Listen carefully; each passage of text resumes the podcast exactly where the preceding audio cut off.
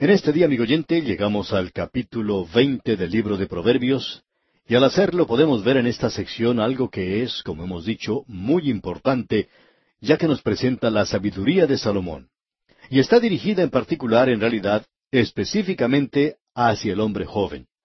Ahora creemos que eso no solo quiere indicar a los jóvenes, sino que quiere decir que está dirigido a cada creyente en el día de hoy. En realidad, los que no son creyentes también pueden aprender mucho de aquí. Creemos que el leer y el estudiar la palabra de Dios puede llevarlo a usted a Dios, o ciertamente le hará alejar a usted de Él. Tendrá un efecto muy definido sobre su vida y hará simplemente eso. Bueno, al seguir adelante en nuestro estudio del día de hoy, consideraremos este primer versículo del capítulo veinte, y en este primer versículo tenemos la primera advertencia en cuanto al alcohol y las bebidas embriagantes. Leamos pues el primer versículo del capítulo veinte de Proverbios. El vino es escarnecedor, la sidra alborotadora, y cualquiera que por ellos yerra, no es sabio. Personalmente no quiero volver a entrar en una controversia, pero creo firmemente que lo que el Señor hizo en la fiesta, la boda de Caná de Galilea, no era una bebida intoxicante. Cualquier persona que trata de hacer del Señor Jesucristo un contrabandista, digamos, en licores, está haciendo verdaderamente una injusticia. Hay algunos que nos pueden argumentar que, bueno, usted sabe que en ese clima, en aquellos días, todo lo que uno tenía que hacer era poner ese vino o el jugo de las uvas en un odre y con el tiempo fermentaría. Sí, pero el Señor Jesucristo comenzó con agua y en unos pocos segundos Él tuvo vino. Amigo oyente, eso no tuvo ninguna oportunidad de fermentar, ninguna posibilidad de hacer eso. Luego usted también tiene que recordar que esta era una boda en Caná de Galilea y que en un servicio religioso como ese, todo aquello que tenía que ver con levadura estaba prohibido y no sería incluido para nada. Así es que, en la época de la Pascua, el vino no tenía que ser fermentado. Eso hubiera sido la obra de la levadura, y la levadura estaba prohibida en el pan y también en las bebidas. El pan y la bebida, entonces, no podrían haber tenido eso. Así es que esto es condenado en la palabra de Dios, y aquí tenemos un versículo para corroborar esto. Es el versículo uno de este capítulo veinte de Proverbios. Leamos otra vez. El vino es escarnecedor, la sidra alborotadora, y cualquiera que por ellos yerra, no es sabio. Hay muchas personas que están hoy siendo atrapadas por esta clase de cosas. Muchas naciones se convierten en naciones llenas de borrachos en la actualidad.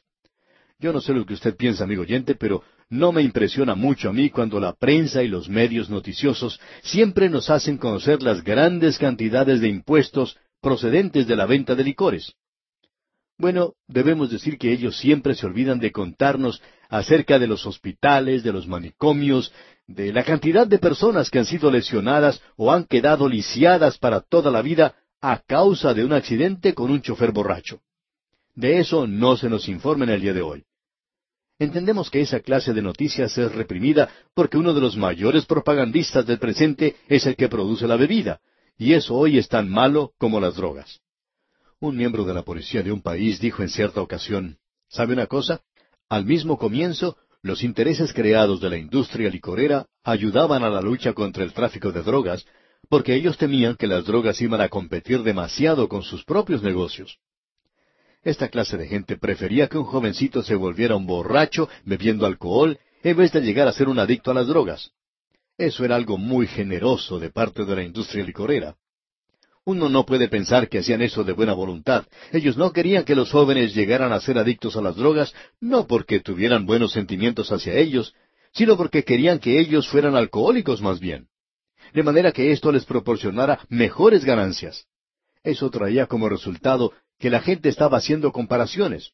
En realidad, varios de ellos hicieron algunas declaraciones en las que decían que aquellas personas que les querían indicar que dejaran de participar de fumar marihuana, deberían en primer lugar de beber sus propios cócteles. Y opinamos que esos muchachos tenían algo que decir en cuanto a eso. Ahora, amigo oyente, no queremos que usted nos entienda mal en esto. En ningún momento estamos comentando que los jóvenes fumen marihuana. Pero ese joven tiene tanto derecho de fumar marihuana como el que usted tiene de beber licor. No interesa quién sea el que está escuchando en este momento.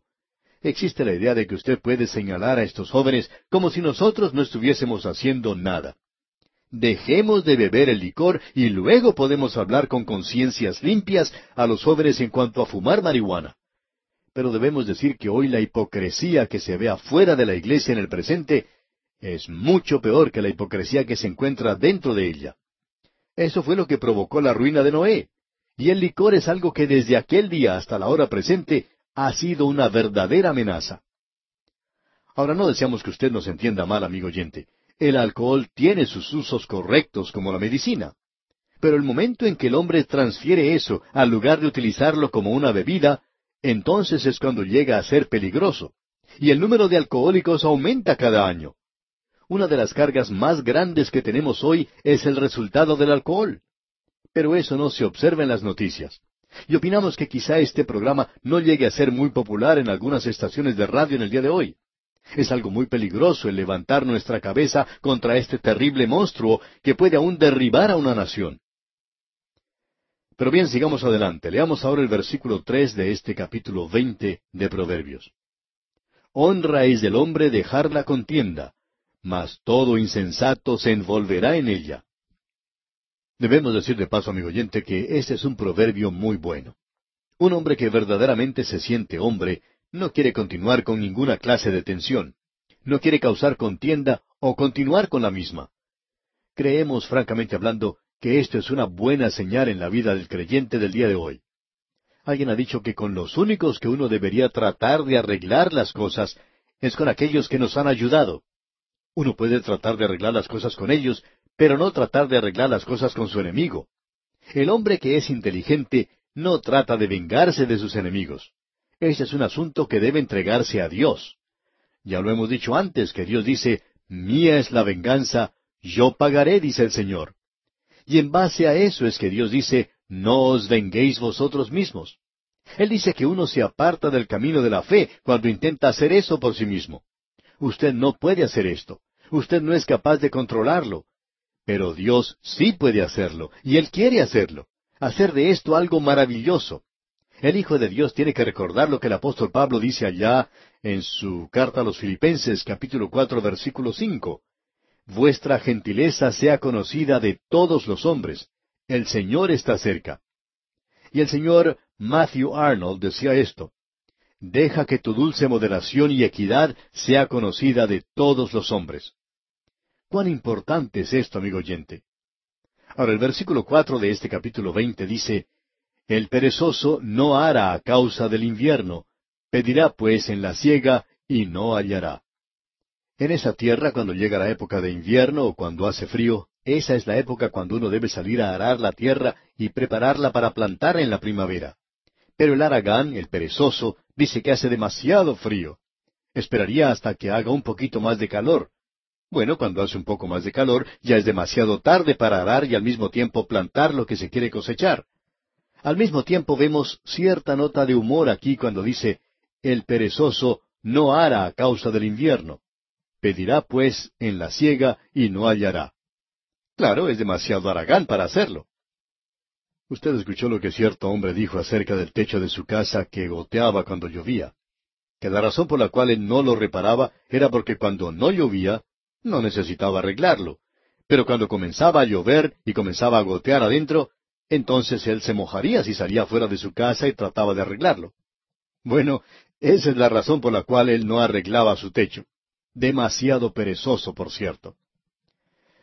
Y llegamos ahora a un grupo de proverbios que están todos juntos y que al comienzo parecían estar sin ninguna relación. Pero existe aparentemente una relación aquí que se basa en ciertas palabras que hablan de la bondad y aquello que es correcto y justo pero debemos decir que se declara aquí algunos principios morales. Vamos a leer toda esta sección aquí y tener esto en mente. Y vamos a enfatizar las palabras que creemos necesitan énfasis al hacer nuestra lectura. Se encuentran prácticamente en cada uno de estos proverbios. Y el versículo seis dice, Muchos hombres proclaman cada uno su propia bondad, pero hombre de verdad, ¿quién lo hallará? La palabra que deseamos destacar aquí es la palabra bondad.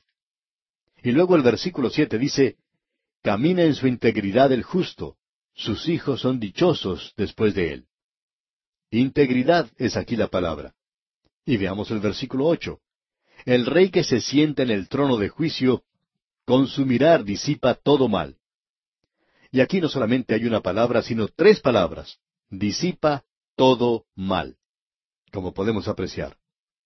Luego el versículo nueve. ¿Quién podrá decir, yo he limpiado mi corazón, limpio estoy de mi pecado? La palabra que podemos destacar aquí es limpio, y esto puede colocarse junto con la palabra bondad. Y luego en el versículo diez leemos, pesa falsa y medida falsa, ambas cosas son abominación a Jehová. Es decir, aquello que es falso. Y luego en el versículo once tenemos, aun el muchacho es conocido por sus hechos, si su conducta fuere limpia y recta.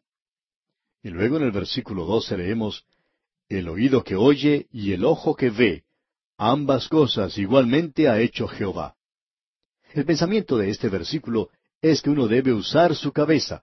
Dios le ha dado a usted ojos, le ha dado a usted oídos. Escuche y mire, mire y escuche.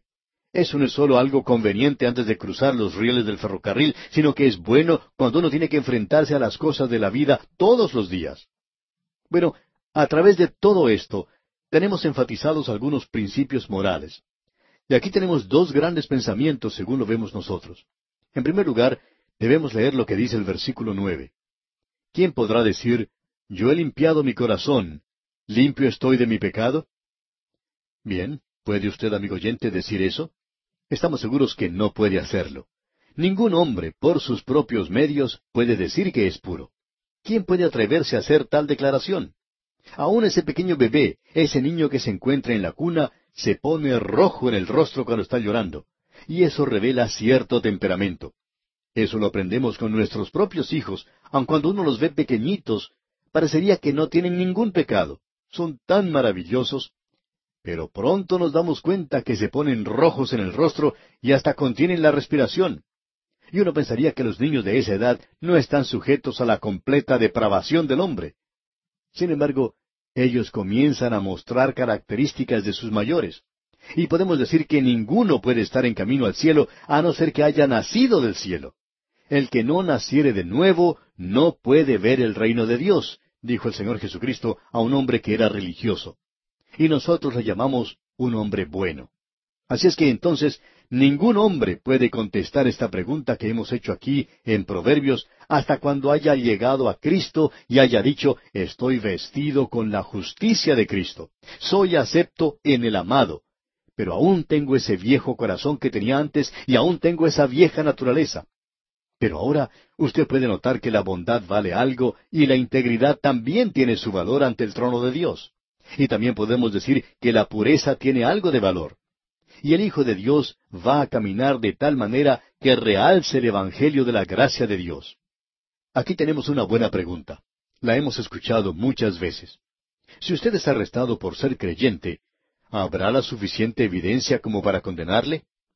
Supongamos que tenga que presentarse usted ante la corte en un país donde se niega a Dios, y los que le acusarían a usted dirían, esta persona es cristiana. ¿habría suficiente evidencia allí como para condenarle? Quizás usted podría librarse y decir, miren, pueden observar mi vida. Nunca viví como creyente. Yo nunca anduve en integridad. No había bondad de ninguna clase en mi vida, ni deseo la pureza. Y Dios nos dice aquí, el oído que oye y el ojo que ve. Dios es quien le ha dado a usted eso. Dios le ha dado a usted cierta habilidad, cierto conocimiento, amigo oyente, un poco de sentido común. Y Dios dice, abre tus ojos, limpia tus oídos. Y dice, para, mira y escucha. Tengo algo que decirte. Tú no puedes hacerte puro a ti mismo. Pero yo puedo darte esa posición ante Dios, puedo quitar la culpa de tu pecado y permitirte que camines con integridad en este mundo. Tenemos pues aquí unos buenos proverbios. Ahora el versículo trece de este capítulo veinte de Proverbios dice, No ames el sueño para que no te empobrezcas, abre tus ojos y te saciarás de pan. Lo que está diciendo aquí es que uno debe trabajar. Usted recuerda que eso fue lo que el apóstol Pablo le dijo a los tesalonicenses. Si un hombre no trabaja, no debe comer. En ese entonces usted recordará que hay muchos que estaban esperando la llegada del Señor. Es algo maravilloso esperar la llegada del Señor, pero no de salirse a la calle y comenzar a contemplar el cielo todo el día. sino que tiene que causar en usted una nueva dedicación a la obra y trabajar mucho más de lo que había estado haciendo antes. Ahora aquí tenemos otro proverbio que es muy bueno y quizá un poco humorístico. Leamos el versículo 14. El que compra dice, malo es, malo es. Mas cuando se aparta, se alaba. Una persona va a comprar un artefacto y al observarlo dice, no me gusta esto. Mire, esta parte no está buena aquí. La pintura está un poco dañada, parece algo viejo. Sin embargo, le doy esta cantidad de dinero por eso. Y el vendedor contesta entonces, bueno, se lo vendo entonces por ese precio. El comprador dice, bueno, no creo que valga tanto, pero en fin, lo voy a comprar. Luego se va a su hogar con su compra, llama a su esposa y a los vecinos y les dice, miren ustedes lo que me conseguí baratísimo. Esa es la naturaleza humana, ¿verdad? Luego tenemos en el versículo quince lo siguiente, leamos. Hay oro y multitud de piedras preciosas, mas los labios prudentes son joya preciosa. El sentido de valores de la actualidad es algo que tenemos completamente equivocado. Al hombre se lo valoriza en el presente según las posesiones materiales, y no por el hecho de si tienen o no tienen conocimiento. Luego el versículo 16 dice, Quítale su ropa al que salió por fiador del extraño, y toma prenda del que sale fiador por los extraños. Hay ciertas personas de las cuales es mejor que usted consiguiera cierta garantía, amigo oyente. Si no lo hace, entonces saldrá perdedor. Luego en el versículo 17 de este capítulo 20 leemos, Sabroso es al hombre el pan de mentira, pero después su boca será llena de cascajo. Usted puede pensar que se está saliendo con la suya, amigo oyente, pero no es así, porque Dios se está cuidando y se está encargando que no sea así. Luego el versículo 19 dice, El que anda en chismes descubre el secreto. No te entremetas, pues, con el suelto de lengua. La persona que lo halaga a usted cuando está con usted y luego cuando se aparta dice cosas como chismes sobre su persona, es una persona de la cual usted debe cuidarse mucho, aun si es miembro de su iglesia. Tiene que observarlo con mucha atención. Avanzando un poco más, el versículo veinte dice, Al que maldice a su padre o a su madre, se le apagará su lámpara en oscuridad tenebrosa. Si usted tiene un padre y una madre de los cuales puede alabarse, entonces hágalo. Pero si usted no tiene nada bueno que decir acerca de ellos, y hay muchos que no lo pueden hacer, entonces mejor es que no diga nada. Eso es lo que se nos está diciendo aquí en este proverbio. Usted recuerda la situación que existió entre Noé y sus hijos. Noé se emborrachó y Cam cometió una equivocación al poner de manifiesto la desnudez de su padre. Él debería haberse quedado con la boca cerrada. Hay ciertas cosas, amigo oyente, de las cuales simplemente no se habla. Luego en el versículo 24 de este capítulo 20 encontramos lo siguiente. De Jehová son los pasos del hombre. ¿Cómo pues entenderá el hombre su camino? Solo el Espíritu de Dios puede hacerlo. Usted puede ser guiado porque nunca hemos recorrido este camino con anterioridad. Dios le dijo eso a Moisés. Yo necesito guiarte, y Dios nos dice eso a usted y a mí también. Y luego el versículo 25 dice, Lazo es al hombre hacer apresuradamente voto de consagración y después de hacerlo, reflexionar. Ahora lo que él está diciendo aquí es, y deberemos regresar más adelante a esto, es que usted no debe hacer ningún voto hasta estar seguro de que lo va a poder cumplir. No vaya a una reunión y dedique su vida al Señor, sino hasta cuando lo haya pensado una y otra vez. Dios no desea esa clase de decisión sentimental. Hay demasiado de eso en el día de hoy. Luego se nos dice en el versículo 27, Lámpara de Jehová es el espíritu del hombre, la cual escudriña lo más profundo del corazón.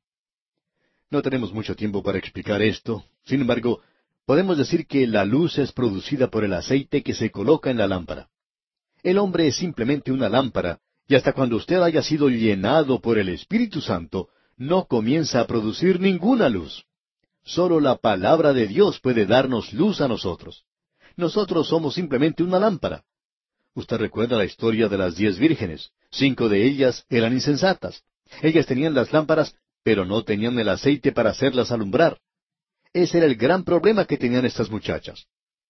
Ahora, antes de finalizar, mencionemos el versículo 29, donde dice, La gloria de los jóvenes es su fuerza, y la hermosura de los ancianos es su vejez. Es necesario, amigo oyente, que nosotros nos portemos según nuestra edad. El joven es el que puede ser un atleta, mientras que al hombre viejo no le conviene el portarse como un joven, porque si hace eso, entonces se convertirá en el asmerreír de los demás. Y es mejor que se comporte según su edad. Y también debería revelar cierta sabiduría, ya que las sienes encanecidas deberían indicar eso. Y aquí vamos a detenernos por hoy. Sin embargo, le recordamos leer el capítulo 21 de este libro de Proverbios que estamos estudiando, para estar así familiarizado con su contenido y poder sacar el mayor provecho del mismo. Llegamos hoy, amigo oyente, al capítulo 21 de este libro de Proverbios. Y este es uno de los grandes capítulos de Proverbios. En realidad debemos reconocer que todos ellos son grandes y buenos, pero este lo es de una manera especial, según creemos nosotros, y creemos que usted lo podrá apreciar al entrar en consideración de lo que aquí se dice. El primer versículo de este capítulo 21 dice, Como los repartimientos de las aguas, así está el corazón del rey en la mano de Jehová. A todo lo que quiere lo inclina. No importa cuán poderoso sea un hombre hoy. Esta persona podría haber sido el faraón de Egipto o quizá el rey de Babilonia. También podría haber sido el emperador de Roma. Quizá un César. Puede que haya sido Alejandro Magno o aún Napoleón. Puede también que llegue a ser un Adolfo Hitler o alguien así. O quien quiera que siga, ya que siempre habrá alguno. Usted siempre puede estar seguro de lo siguiente. Esta persona no puede actuar independientemente de Dios. Quizá él crea que lo puede hacer.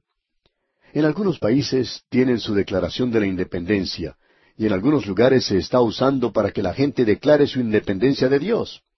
Él es el último de quien pensábamos que tenía gobierno sobre nosotros y creemos en la libertad. De modo que nos declaramos libres de Dios. Pero amigo oyente, nosotros no podemos librarnos de Dios. Ningún hombre puede hacerlo. No podemos actuar en forma independiente. El corazón del rey está en la mano de Jehová. Y Dios puede hacerle andar de la misma forma que hace correr el agua por la ladera de la montaña. Este año va en una dirección, el próximo año va en otra, y así lo hace. Dios es quien hace eso. No es algo de casualidad, y este rey o este gobernador o esta persona no puede actuar independientemente de Dios. ¿Cómo nos agradaría ver en nuestras naciones hombres que ocupan cargos de importancia expresando su dependencia de Dios y demostrándolo en sus propias vidas. Y que de una vez por todas dejen de decirnos que tienen ellos mismos la solución para los problemas de este mundo. Amigo oyente, ellos no la tienen. Y es una falsedad de que haya hombres que digan esas cosas. Nadie es independiente del Dios Todopoderoso hoy y debemos reconocer nuestra dependencia de Él. Que nuestras naciones puedan regresar antes que sea demasiado tarde y realmente depender de Dios. Quizá lo que necesitamos hoy es una nueva declaración. Pero ahora necesitamos una declaración de dependencia del Dios Todopoderoso. ¿Cuán importante es esto? Y nosotros confiamos que hoy se lleve a cabo un retorno a Dios, y esto puede producirse solo de una forma, según este libro que tenemos ante nosotros, a través de la misma palabra de Dios. Bueno, siguiendo adelante ahora veamos el versículo dos de este capítulo veintiuno de Proverbios. Todo camino del hombre es recto en su propia opinión, pero Jehová pesa los corazones. Y aquí tenemos nuevamente este estado que el hombre tiene de sí mismo, de que él es justo en su propia opinión. Este libro de Proverbios menciona mucho este tema. El hombre hoy racionaliza y Dios escudriña. Dios observa su corazón y lo que usted ha intentado hacer es simplemente pintar la superficie para parecer como algo hermoso, como algo lindo ante los demás. Decimos, soy miembro de una iglesia, yo aún enseño una clase de escuela dominical y hasta formo parte de un comité y soy muy activo. Sí, pero ¿qué nos puede decir acerca de su corazón? La escritura dice aquí, pero Jehová pesa los corazones. Y él dice también, engañoso es el corazón más que todas las cosas y perverso. ¿Quién lo conocerá? ¿Se ha llegado usted al Señor Jesucristo y ha hablado con él acerca de su condición desesperada? Él es el gran médico. Él es un especialista en corazones. Él le puede dar a usted un nuevo corazón. Él es quien por primera vez realizó este asunto del trasplante de corazón, un corazón que puede ser obediente a Él en este día. Ahora el versículo tres de este capítulo veintiuno de Proverbios dice, Hacer justicia y juicio es a Jehová más agradable que sacrificio. Nuevamente tenemos ante nosotros esa gran verdad que uno puede realizar algún ritual religioso. Usted recuerda que en el Antiguo Testamento los sacrificios u holocaustos indicaban o señalaban hacia el Señor Jesucristo, y nuestro Señor usted recuerda cómo denunciaba a los dirigentes religiosos de su época, a los fariseos. Su lenguaje era demoledor. Él los hizo palidecer, Él los quemó y los presentó tal cual eran ante los demás. Él dijo, Ustedes parecen un hermoso monumento, sin embargo, por dentro tienen huesos de hombres muertos. El Señor Jesucristo los llamó a ellos generación de víboras. Y Dios dice, yo prefiero misericordia y no sacrificios. Dios dice que aún el sacrificio de Cristo los puede transformar. Y si eso no lo transforma a usted, amigo oyente, haciendo buenas obras al mismo tiempo, hablando del hecho de que usted está confiando en Jesucristo, cuando en realidad no es así, entonces usted no es lo que dice que es. Amigo oyente, esto nos habla directamente a nuestros corazones, nos llega, digamos, hasta la médula de los huesos, y es algo muy importante. Permítanos repetir lo que dijimos en un programa anterior. Si usted es acusado de ser un creyente y llevado ante un juez, ¿habrá allí suficiente evidencia como para condenarle? Esto nos habla en forma muy directa. Ahora el versículo cuatro de este capítulo veintiuno dice, Altivez de ojos y orgullo de corazón y pensamiento de impíos son pecado. Altivez de ojos. Quizá en alguna oportunidad usted entra a la iglesia y mira a los esposos fulano de tal, y usted de una manera orgullosa vuelve su cabeza para otro lado para no mirarlos. Hay personas que se encuentran en algún grupo hablando mal de otra persona y lo hacen como si no la estuviesen viendo para nada altivez de ojos, orgullo de corazón y pensamiento de impíos son pecado. Debemos decir, amigo oyente, que quizá esa mirada altiva que usted utilizó en la iglesia, quizá ninguno haya llegado a notarlo. Quizá la persona afectada ni siquiera le prestó atención a eso. Pero Dios sí le prestó atención. Y Dios dice que para usted hubiera sido lo mismo el salir de ese lugar e irse a emborrachar delante de sus ojos. No hay ninguna diferencia entre estas dos cosas. Ambas son malas. Por supuesto que nosotros no calificamos las cosas de esa manera. Ahora él dice, y el pensamiento de impíos son pecado. Ahora cualquiera puede decir, ¿ve usted aquel hombre a la distancia que está arando? Es una persona muy laboriosa, industriosa, y debería recibir algún premio por eso. Dios dice que aun ese hombre malo con su corazón malo cuando esté trabajando de esa manera, Él dice que ante sus ojos es pecado, es decir, pecador que usted no puede darle nada a Dios. ¿Ha notado usted alguna vez lo que Dios le dijo a la nación de Israel? Allá en el capítulo diez de la epístola a los Romanos, versículos uno al tres, leemos lo siguiente. Hermanos, ciertamente el anhelo de mi corazón y mi oración a Dios por Israel es para salvación porque yo les doy testimonio de que tienen celo de Dios, pero no conforme a ciencia, porque ignorando la justicia de Dios y procurando establecer la suya propia, no se han sujetado a la justicia de Dios. Cuando usted va a establecer su propia justicia, amigo oyente, Dios le llama a eso pecado. La justicia del hombre es como trapo de inmundicia ante Dios. Eso es lo que él dijo, y aquí tenemos una demostración de eso. Ahora los versículos cinco hasta el siete de este capítulo veintiuno de Proverbios dicen Los pensamientos del diligente ciertamente tienden a la abundancia, mas todo el que se apresura alocadamente, de cierto va a la pobreza. Amontonar tesoros con lengua mentirosa es aliento fugaz de aquellos que buscan la muerte. La rapiña de los impíos los destruirá por cuanto no quisieron hacer juicio. Lo que él está diciendo aquí es que las riquezas que se han acumulado de una manera honesta pueden ser utilizadas por Dios. No es ningún pecado el ser rico. Es la forma de obtener su dinero. Eso es lo importante. Dios puede causar que usted no disfrute de sus riquezas y usted puede ser el más rico del mundo hoy. ¿Ha pensado usted alguna vez que hay ciertos hombres ricos que en realidad no están pasando una vida muy alegre y divertida? Las riquezas, amigo oyente, no son necesariamente todo lo que ellos necesitan. Necesitan algo más. Se cuenta la historia de un árabe que se perdió en el desierto. Ya no tenía comida y tampoco agua, y estaba a punto de morir. El pobre hombre vio un paquete que se había caído de una caravana que había pasado por el lugar y pensaba, aquí probablemente encuentre algo de comida y quizá aún algo para beber. Levantó ese paquete con mucha ansiedad y prontamente lo abrió para mirar dentro, y luego lo arrojó al suelo muy desilusionado. ¿Sabe lo que dijo? Dijo, son solo perlas. Sí, amigo oyente. Entonces en ese momento él no necesitaba perlas, aun cuando esas perlas valieran una fortuna. Él no las necesitaba. Él simplemente las arrojó a un costado. Amigo oyente, usted puede llegar a ser rico, pero Dios dice que eso no le va a beneficiar a usted en nada si usted no lo hace de una manera correcta, y a no ser que usted lo utilice para la gloria de Dios. Amigo oyente, este es un gran proverbio.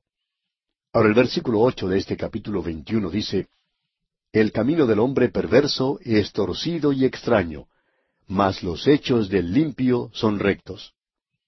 Es decir, que su vida demostrará qué clase de persona usted es en realidad. Si usted anda rectamente con Dios, esto será revelado en su propia vida. Ahora el versículo nueve dice, Mejor es vivir en un rincón del terrado que con mujer rencillosa en casa espaciosa. Una mujer rencillosa es aquella que trata de mandar en su propia casa de manera tal que sería mucho mejor si usted tuviera un rinconcito en otra parte de esa casa, y eso es, por cierto, algo muy real. En cierta ocasión había un hombre que se la pasaba borracho, y cuando se emborrachaba iba a parar a la cárcel.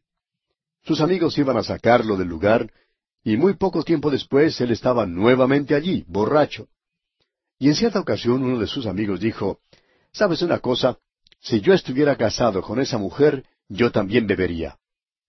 Y hablando honradamente, amigo oyente, mejor es vivir en un rincón del terrado.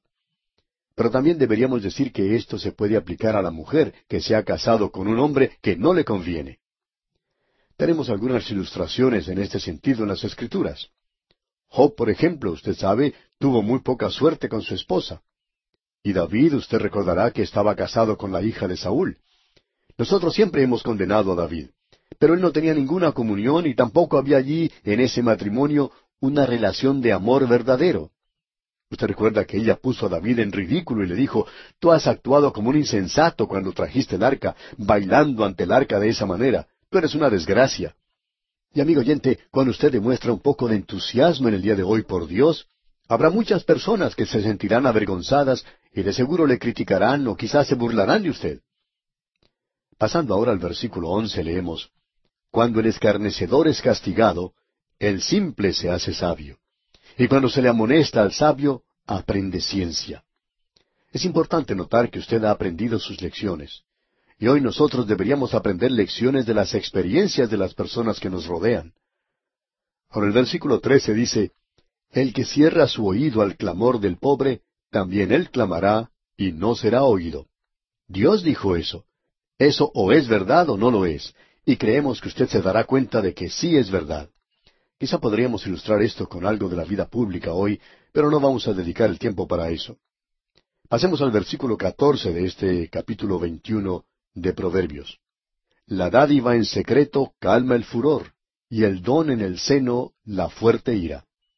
Usted recuerda que cuando Jacob estaba regresando, él sabía que había robado a Esaú y pensaba que Esaú era su enemigo porque él había escuchado que éste estaba tratando de matarle. Lo que en realidad ocurrió es que él envió algunos regalos de antemano para pacificarlo. Debemos decir que él no necesitaba haber hecho eso. Dios ya se había encargado de esa situación. Pero esa no es la forma como se hacen las cosas. Y hay personas que dicen hoy, bueno, yo voy a ser generoso porque así recibiré un galardón, un premio. Hay otros que dicen, voy a perdonarle a alguien algo que me ha hecho porque si hago eso, entonces me hará sentir mucho mejor. Escuche usted un breve poema escrito por Jane Mershon que ilustra lo que estamos diciendo. Si yo perdono un agravio porque el resentimiento me va a envenenar, puede que me sienta noble, quizá pueda sentirme espléndidamente, pero eso no es exactamente lo que Dios intentó. No, no es así. Nosotros debemos perdonar. ¿Por qué? Porque Dios, por amor a Cristo, nos perdonó a nosotros. Es por esa razón que nosotros debemos ser compasivos y debemos perdonar, no porque nos hace sentir mejor. Ahora, en los versículos quince y dieciséis de este capítulo veintiuno de Proverbios leemos Alegría es para el justo el hacer juicio, mas destrucción a los que hacen iniquidad. El hombre que se aparta del camino de la sabiduría vendrá a parar en la compañía de los muertos. Dios dice que no se puede rehabilitar a los criminales. Muchos de nosotros tenemos ideas equivocadas hoy.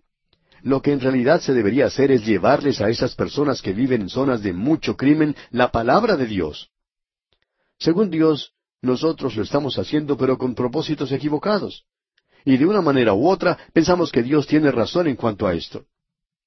Ahora tenemos aquí un versículo en el cual quisiéramos parar bastante tiempo, pero no lo podemos hacer. Es el versículo 17 de este capítulo 21 de Proverbios, que dice, Hombre necesitado será el que ama el deleite, y el que ama el vino y los ungüentos no se enriquecerá. En el día de hoy hemos glorificado al teatro. Y como resultado de la filosofía que se enseña por la televisión, por medio de novelas y libros, tenemos hoy una sociedad completamente nueva. Los grandes principios, los grandes principios morales, todo esto ha quedado revuelto. Antes, aun en la corte de un rey, un bufón, un gracioso, era llamado necio. Y no creemos que eso haya cambiado ante los ojos de Dios. Pero en la actualidad, estos artistas son para nosotros como vacas sagradas. Ellos son los que son muy populares. Se presentan en la televisión y se glorifican a sí mismos y unos a otros. Dios dice, Hombre necesitado será el que ama el deleite, y el que ama el vino y los ungüentos no se enriquecerá. Muchos de estos artistas han llegado a cometer suicidio. Y aquí no queremos mencionar nombres. Un hombre dijo antes de darse muerte a sí mismo, Estoy aburrido con esta vida. Otro dijo, No vale la pena vivirla. Y un cómico, cuando se estaba muriendo, rodeado por sus amigos que esperaban que él dijera algo chistoso, los miró a ellos con una mirada llena de terror y temor y dijo, Esto no es ningún chiste. No, amigo oyente, tenemos este mundo revuelto y no es sorprendente que la televisión sea hoy como el desierto de Moab. En realidad no hay nada allí que ver. Ha llegado a ser algo demasiado aburrido. Ahora el versículo 18 dice, Rescate del justo es el impío, y por los rectos el prevaricador. Pero eso ha sido cambiado, y Jesucristo él era el justo y Él fue el rescate por nosotros, los impíos, los que no hacemos nada bueno. No hay quien haga lo bueno, no hay ni siquiera uno. Notemos lo que dice el versículo 22 ahora. Tomó el sabio la ciudad de los fuertes y derribó la fuerza en que ella confiaba. Usted puede darse cuenta que no fue la fuerza o la fortaleza de Babilonia lo que le permitió permanecer en pie. Fue la sabiduría lo que lo hizo y no fue sus murallas, porque fue la sabiduría lo que la destruyó. Fue el general de los medos y los persas, Gabrius, el que planeó la forma de entrar dentro de la ciudad. Y en el presente, nosotros no necesitamos más bombas atómicas. Lo que sí necesitamos son hombres sabios, hombres temerosos de Dios. Nuestros países sufren por falta de hombres como los que mencionamos. Los hombres sin Dios son los que están gobernando nuestros países y estamos encontrándonos en dificultades bastante serias, porque no es la bomba atómica, sino que lo importante es que necesitamos hombres temerosos de Dios en esta hora. Y el hombre sabio sabe cómo entrar a la ciudad y destruir al poderoso. Eso siempre ha sido cierto. Y bien, amigo oyente, vamos a detenernos aquí por hoy. Continuaremos Dios mediante en nuestro próximo programa. Esperamos, sin embargo, que usted lea el resto de este capítulo 22 para estar informado del tema a tratar en nuestro siguiente programa. Comenzamos hoy nuestro programa leyendo el versículo 22 de Proverbios, donde terminamos nuestro programa anterior, que dice, Tomó el sabio la ciudad de los fuertes, y derribó la fuerza en que ella confiaba. En nuestro programa anterior no tuvimos tiempo de explicar ampliamente lo que aquí se dice, pero vamos a aclarar algo en esta ocasión. Lo que se está diciendo aquí es que la sabiduría es mucho más superior a la fuerza bruta. Así que la sabiduría proviene de arriba, digamos de paso. Y que un hombre puede ser capaz de erguir una fortaleza que parezca inaccesible y creer que nadie la puede tomar. Sin embargo, puede existir un hombre lo suficientemente inteligente como para idearse la forma de entrar en ese lugar. Usted recordará la situación que mencionamos de Belsasar dentro de los muros de Babilonia. En realidad, ese lugar tenía una muralla interna que rodeaba el mismo palacio.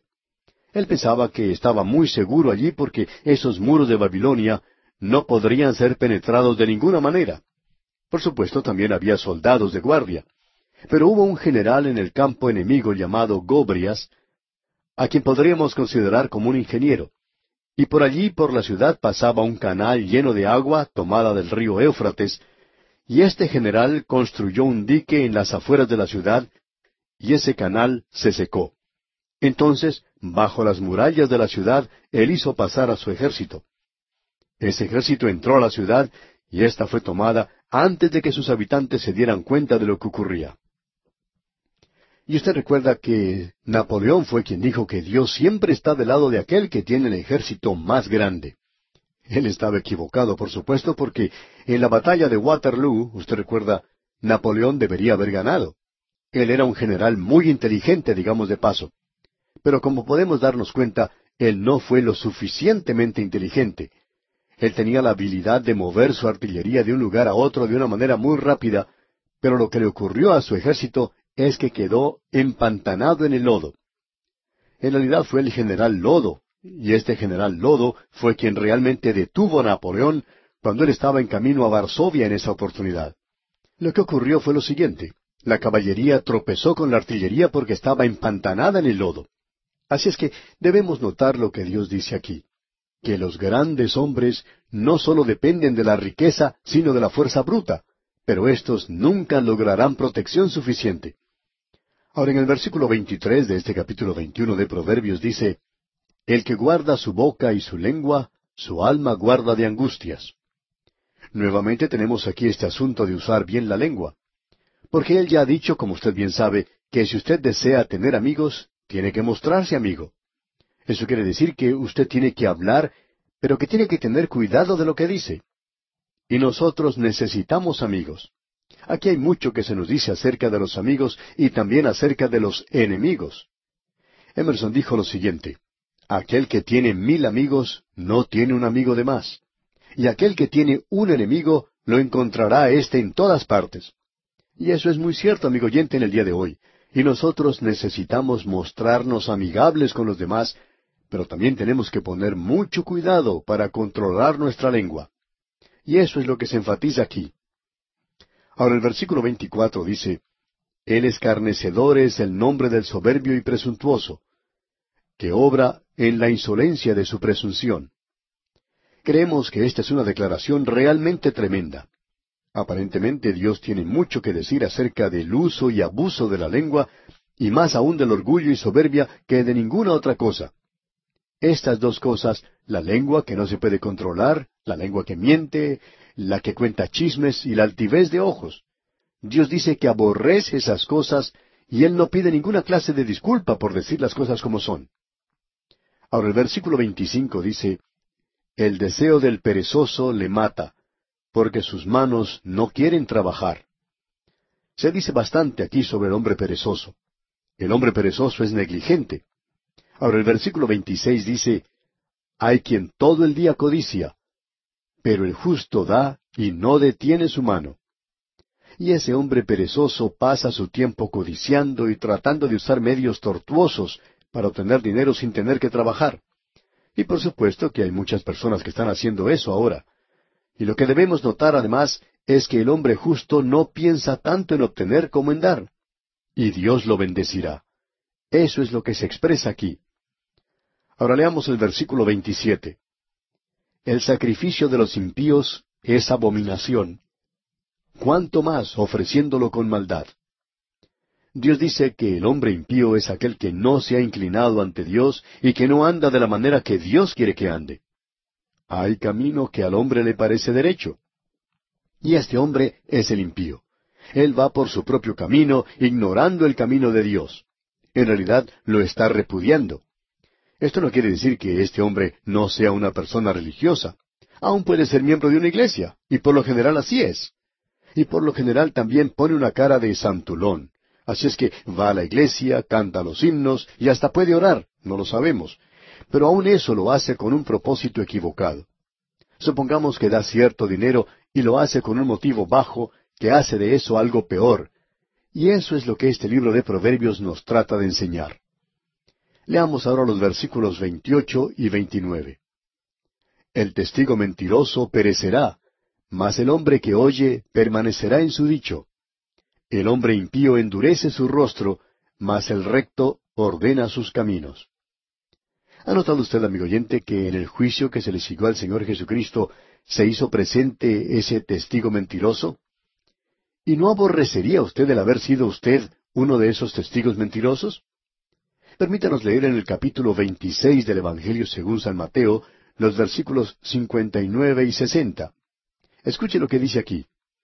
Y los principales sacerdotes y los ancianos y todo el concilio buscaban falso testimonio contra Jesús para entregarle a la muerte y no lo hallaron, aunque muchos testigos falsos se presentaban. Pero al fin vinieron dos testigos falsos. Esos otros testigos falsos presentaron un testimonio pero que no era pertinente a este caso. Pero estos dos últimos que se mencionan sí lo fueron, y ellos mintieron prontamente. Veamos ahora lo que dice el capítulo 27 de Mateo, allá en el versículo 11. Jesús pues estaba en pie delante del gobernador, y éste le preguntó diciendo, ¿Eres tú el rey de los judíos? Y Jesús le dijo, Tú lo dices. Es decir, tú tienes razón. Y luego en los versículos doce al catorce se nos menciona lo siguiente. Y siendo acusado por los principales sacerdotes y por los ancianos, nada respondió.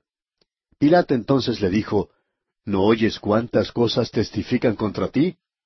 Pero Jesús no le respondió ni una palabra, de tal manera que el gobernador se maravillaba mucho.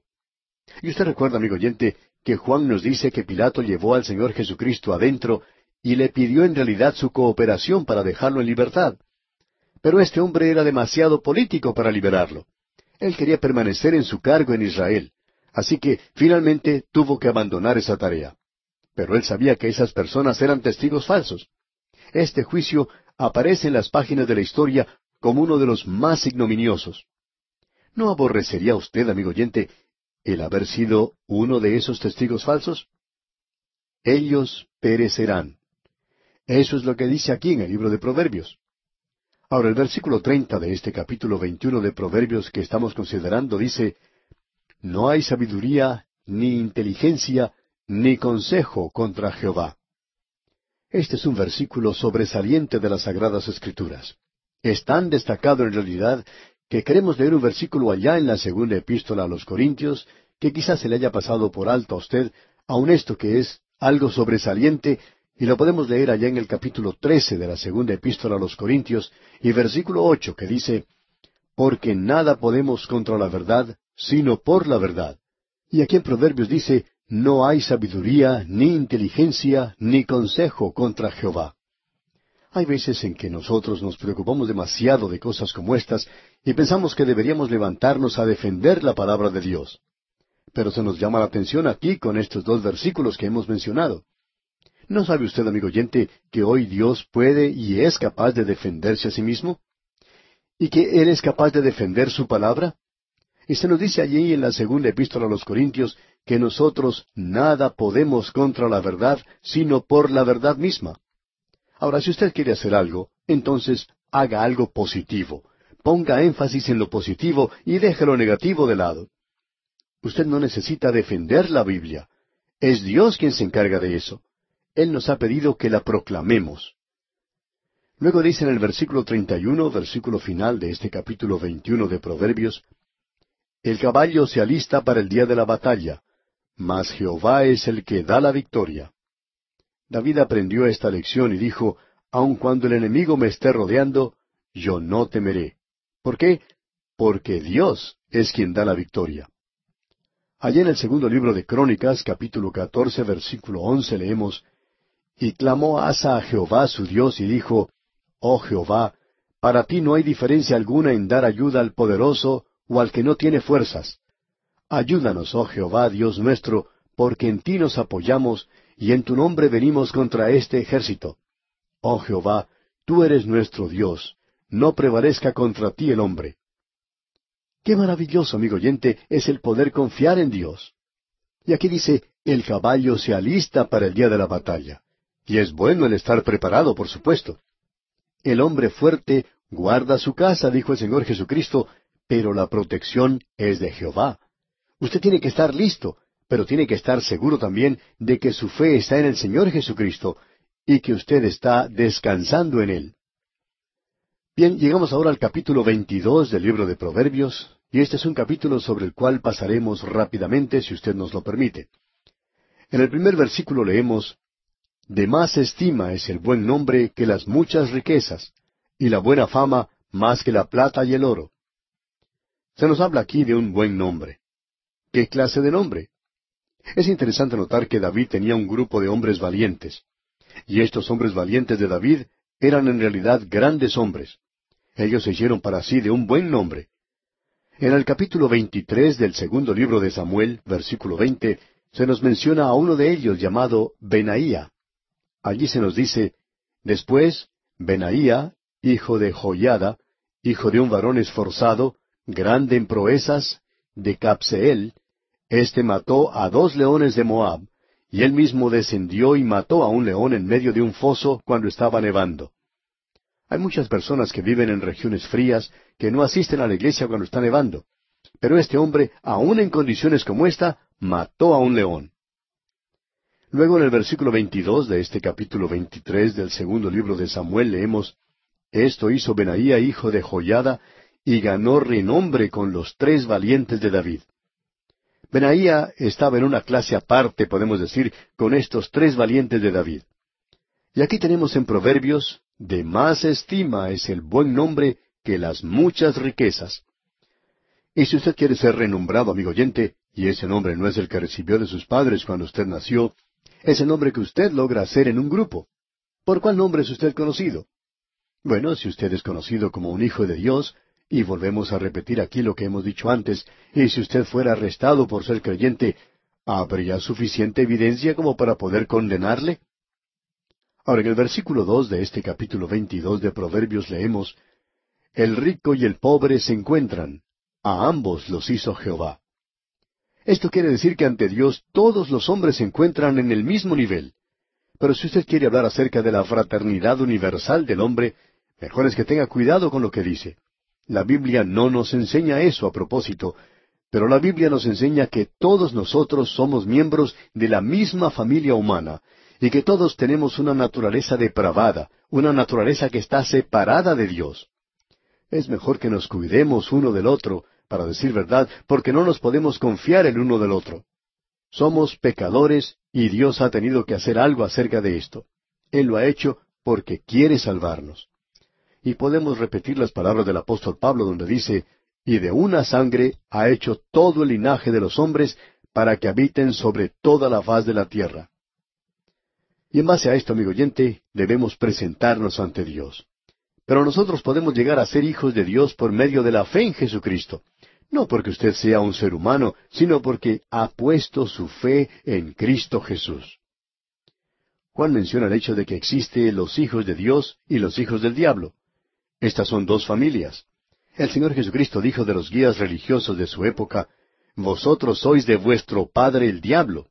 Así es que hay dos familias en el día de hoy en este mundo, y la paternidad universal de Dios no existe realmente. De lo que se nos está hablando aquí en Proverbios es relacionado con la creación y no con el nuevo nacimiento, ya que éste no es enseñado en el Antiguo Testamento. Ahora en el versículo tres de este capítulo 22 de Proverbios se nos dice, El avisado ve el mal y se esconde, mas los simples pasan y reciben el daño. ¿Usted quiere ser una persona sabia, inteligente? Entonces tiene que hacer arreglos para su futuro. ¿Cuántos hombres dicen en la actualidad, y en especial las compañías de seguro, dicen, ¿usted quiere prepararse para el futuro? Debe hacer entonces preparaciones para cuando lleguen los días de su ancianidad haga arreglos para que sus niños sean cuidados y cosas por el estilo. Sí, amigo oyente, pero ¿qué acerca del próximo paso? ¿Qué podemos decir acerca del futuro? Hay mucho que se menciona sobre eso aquí en este capítulo 22 que estamos considerando hoy. Y creemos que lo mejor sería enfatizar estas cosas antes de tratar de considerar las otras que son mencionadas aquí.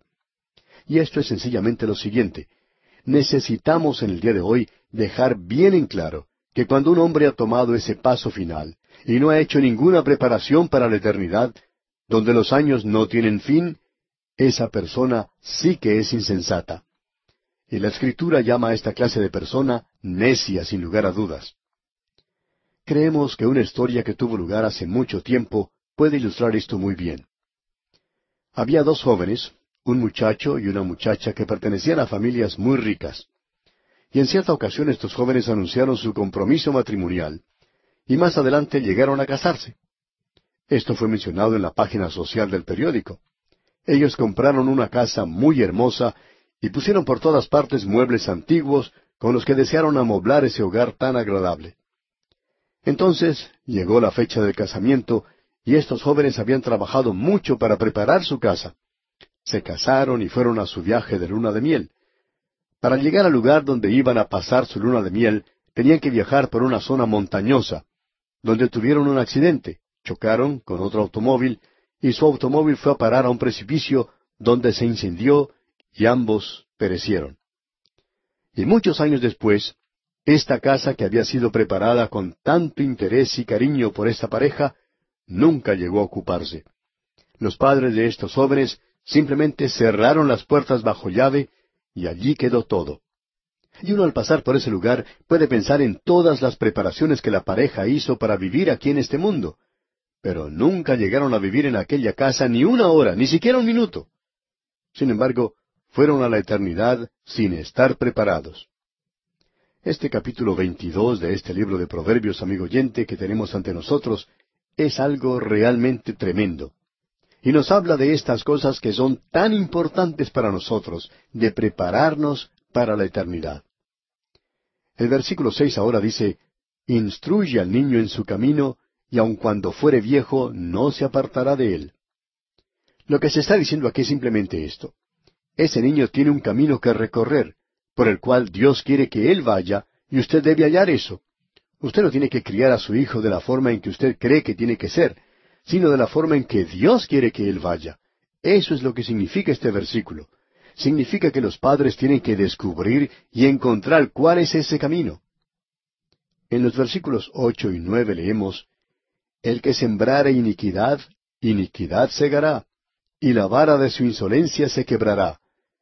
El ojo misericordioso será bendito, porque dio de su pan al indigente. Este es un versículo que ha sido repetido una y otra vez. Luego en el versículo trece se nos habla nuevamente del hombre perezoso. Allí dice, dice el perezoso, el león está fuera, seré muerto en la calle. Personas como estas tienen una gran cantidad de excusas. Hace mucho frío afuera y no va a ir a trabajar porque no le gusta el frío. Y tiene muchas excusas así por el estilo. Ahora está diciendo, el león está afuera. Y pensamos que también está mintiendo acerca de esto, digamos de paso. Este hombre aquí es perezoso. Luego en el versículo quince dice, La necedad está ligada en el corazón del muchacho, mas la vara de la corrección la alejará de él. La disciplina es algo necesario, pero debemos tener mucho cuidado en la forma en que la aplicamos para no provocar la ira de nuestros hijos. Es decir, que tenemos que poner mucho cuidado de no disciplinar a nuestros hijos cuando estamos demasiado enojados. Bien, amigo oyente, vamos a detenernos aquí por hoy porque nuestro tiempo ha tocado ya a su fin. Dios mediante continuaremos la consideración de este interesante asunto en nuestro próximo programa. En este día, amigo oyente, vamos a considerar el capítulo 23 de Proverbios. Pero en nuestro programa anterior nos apresuramos demasiado con el capítulo 22 y solamente destacamos algunos puntos sobresalientes. Bueno, quisiéramos resaltar un punto más en el capítulo 22 y luego pasaremos a considerar el capítulo 23. En el versículo 28 del capítulo 22 leemos, No traspases los dinderos antiguos que pusieron tus padres. Cuando Dios instaló a su pueblo en la tierra, Él no solo le dio a la nación de Israel esa tierra en ese lugar, sino que hay veces en que nosotros nos olvidamos que Él, Dios, le dio a cada tribu una sección en particular en esa zona. Y le dio también a cada familia en cada tribu una sección especial de la tierra. Y ellos tenían que poner ciertos linderos. Por lo general eran rocas que se utilizaban para señalar dónde comenzaba una propiedad y dónde terminaba la otra. En algunos lugares aún hoy se coloca ciertas marcas para indicar dónde comienza el terreno de una persona y dónde termina. Quizá en el pasado se plantaría algún árbol para indicar dónde comenzaba el lote de una persona. Pero ahora se marca con diferentes cosas que indican dónde comienza una propiedad y dónde termina. Dios hizo una declaración en cuanto a las propiedades que tenía ese pueblo allá en el libro de Deuteronomio capítulo 19 y versículo 14, donde dice, En la heredad que poseas en la tierra que Jehová tu Dios te da, no reducirás los límites de la propiedad de tu prójimo que fijaron los antiguos. Usted se da cuenta, pues, lo que ocurría aquí. Quizá el vecino, cuando nadie lo estaba mirando, movía esa roca que marcaba el límite de su propiedad uno o dos metros para aumentar el tamaño de la suya.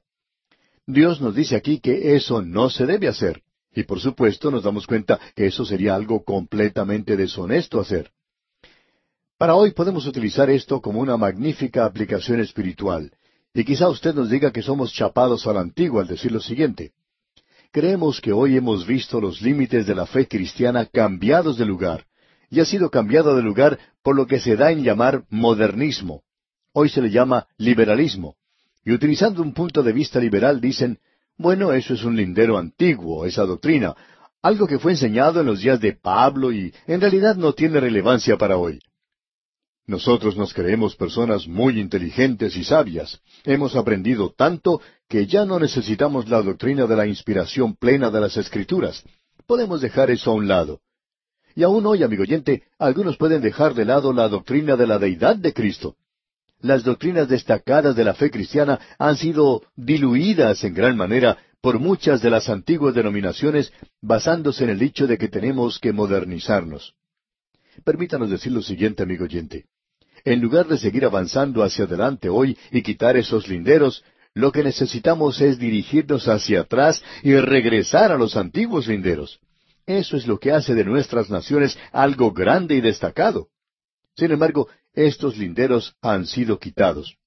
Quizá los linderos de las propiedades no hayan sido quitados, pero ciertamente aquellas líneas que destacaban los valores morales, las verdades espirituales, la base bíblica, todo eso ha sido quitado. Todo lo que uno tiene que hacer es mirar alrededor nuestro. Y lo único que debe hacer uno es escuchar lo que los demás están diciendo en cuanto a lo que ellos piensan que es la solución propia, y siempre dicen que la solución tiene que ser algo sociológico o psicológico. Aparentemente nadie presenta una solución bíblica. Lo que nosotros decimos es que es necesario que regresemos a los antiguos linderos que tuvimos al comienzo. Y eso le indicará a usted, amigo oyente, la dirección en que está siguiendo.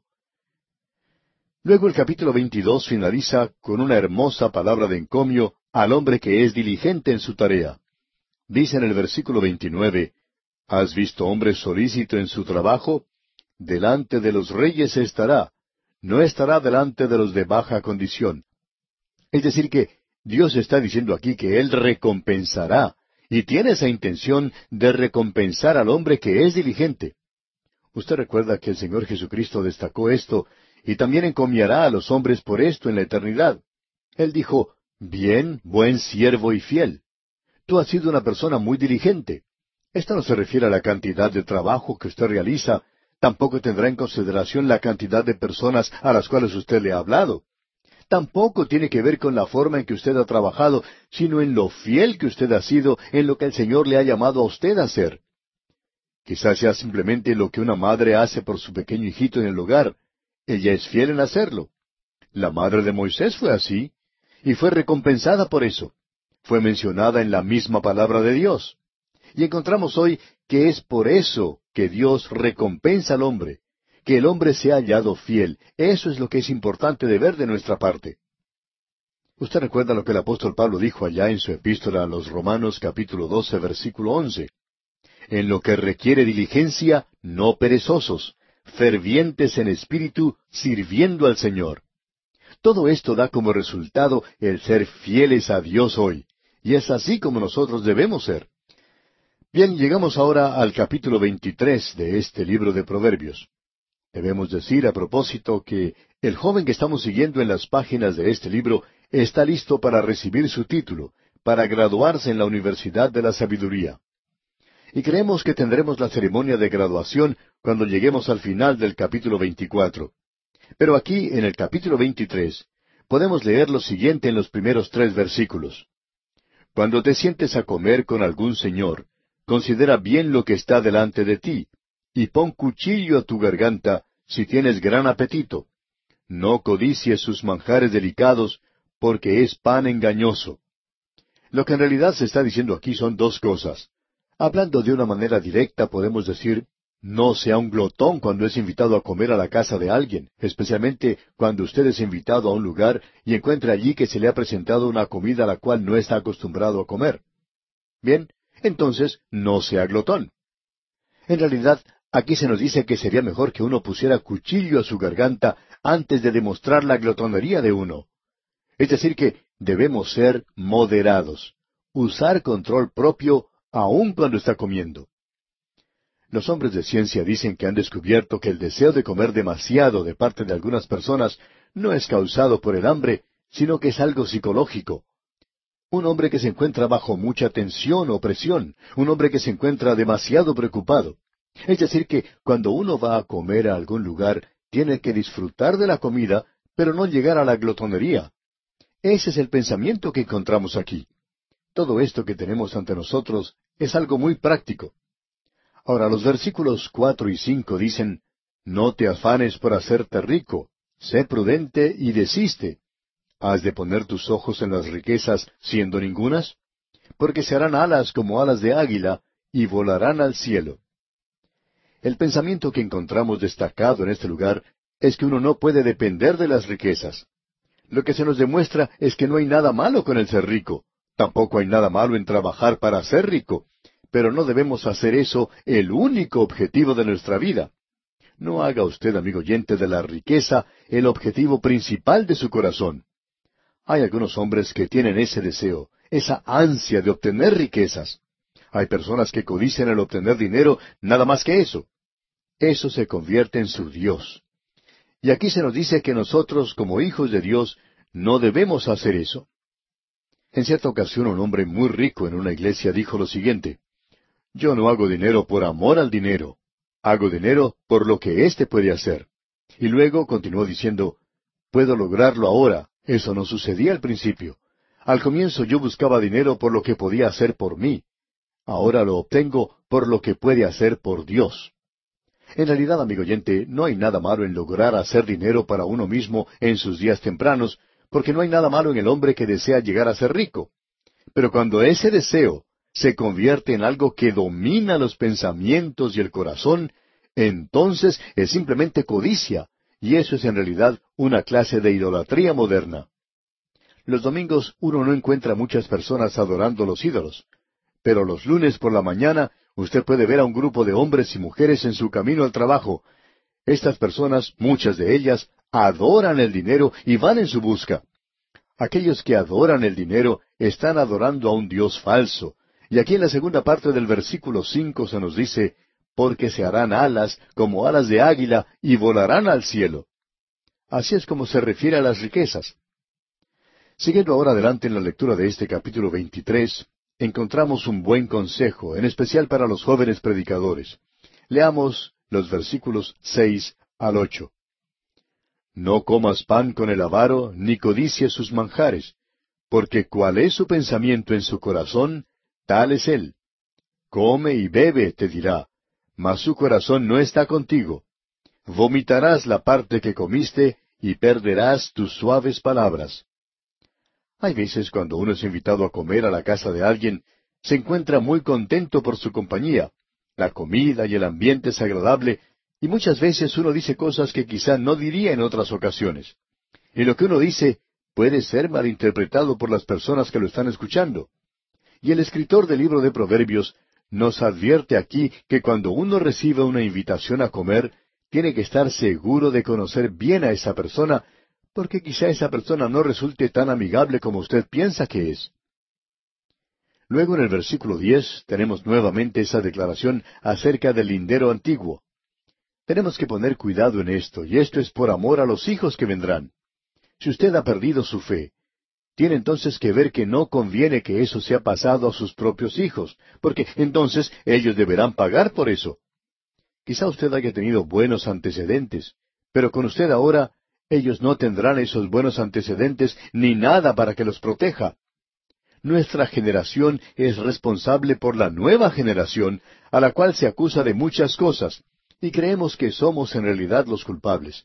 Nosotros somos los responsables por enseñar a nuestros hijos y debemos aceptar esa responsabilidad.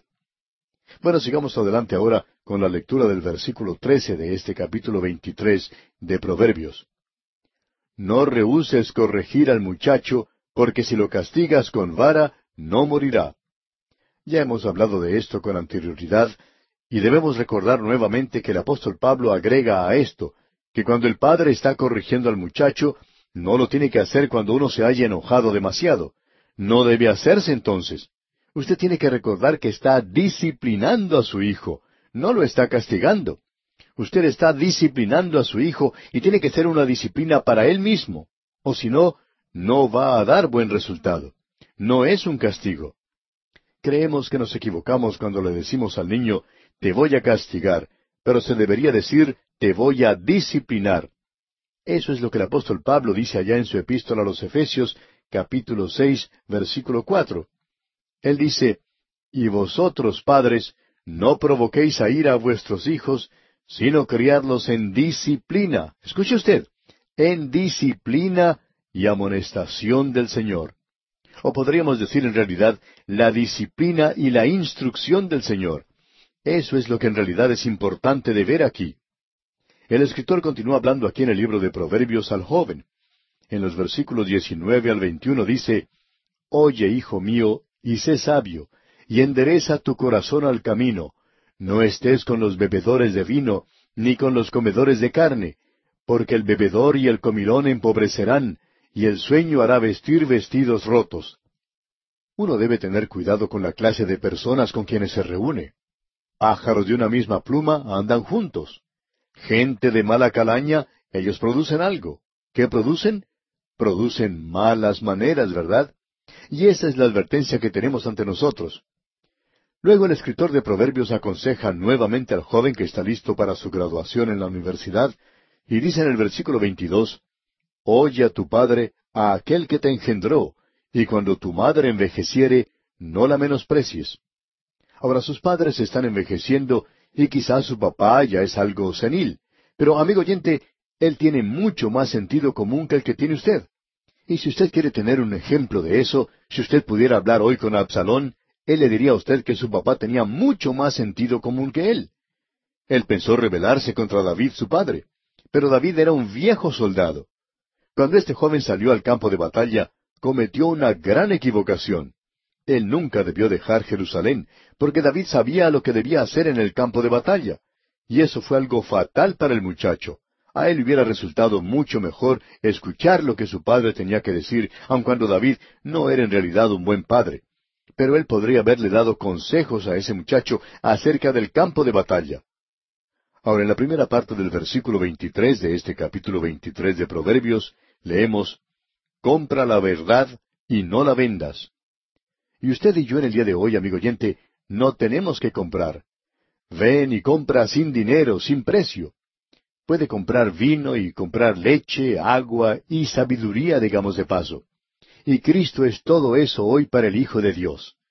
Debemos decir, amigo oyente, que encontramos eso realmente maravilloso. Podemos considerar a un joven muy brillante, inteligente, y nos agradaría que él estuviese aquí con nosotros para que nos contara eso. Pero él nos dijo algo, ¿verdad? Su nombre era Pablo. Podemos llamarlo el rabino Saulo. Muy inteligente el muchacho, pero él dice, Cristo ha sido hecho sabiduría para nosotros. ¡Cuán maravilloso es esto, amigo oyente! Luego en el versículo 26 de este capítulo 23 de Proverbios leemos, Dame, hijo mío, tu corazón, y miren tus ojos por mis caminos. Ahora alguien quizá nos diga, pero yo los he escuchado a ustedes decir que Dios no quiere nuestro viejo y sucio e inmundo corazón.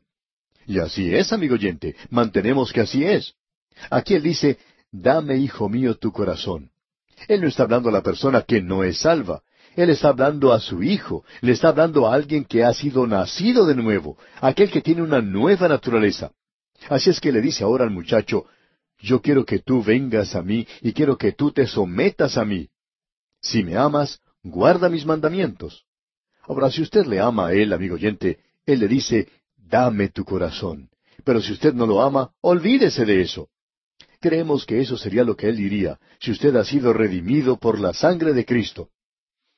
Luego en el versículo 27 leemos, Porque abismo profundo es la ramera y pozo angosto la extraña.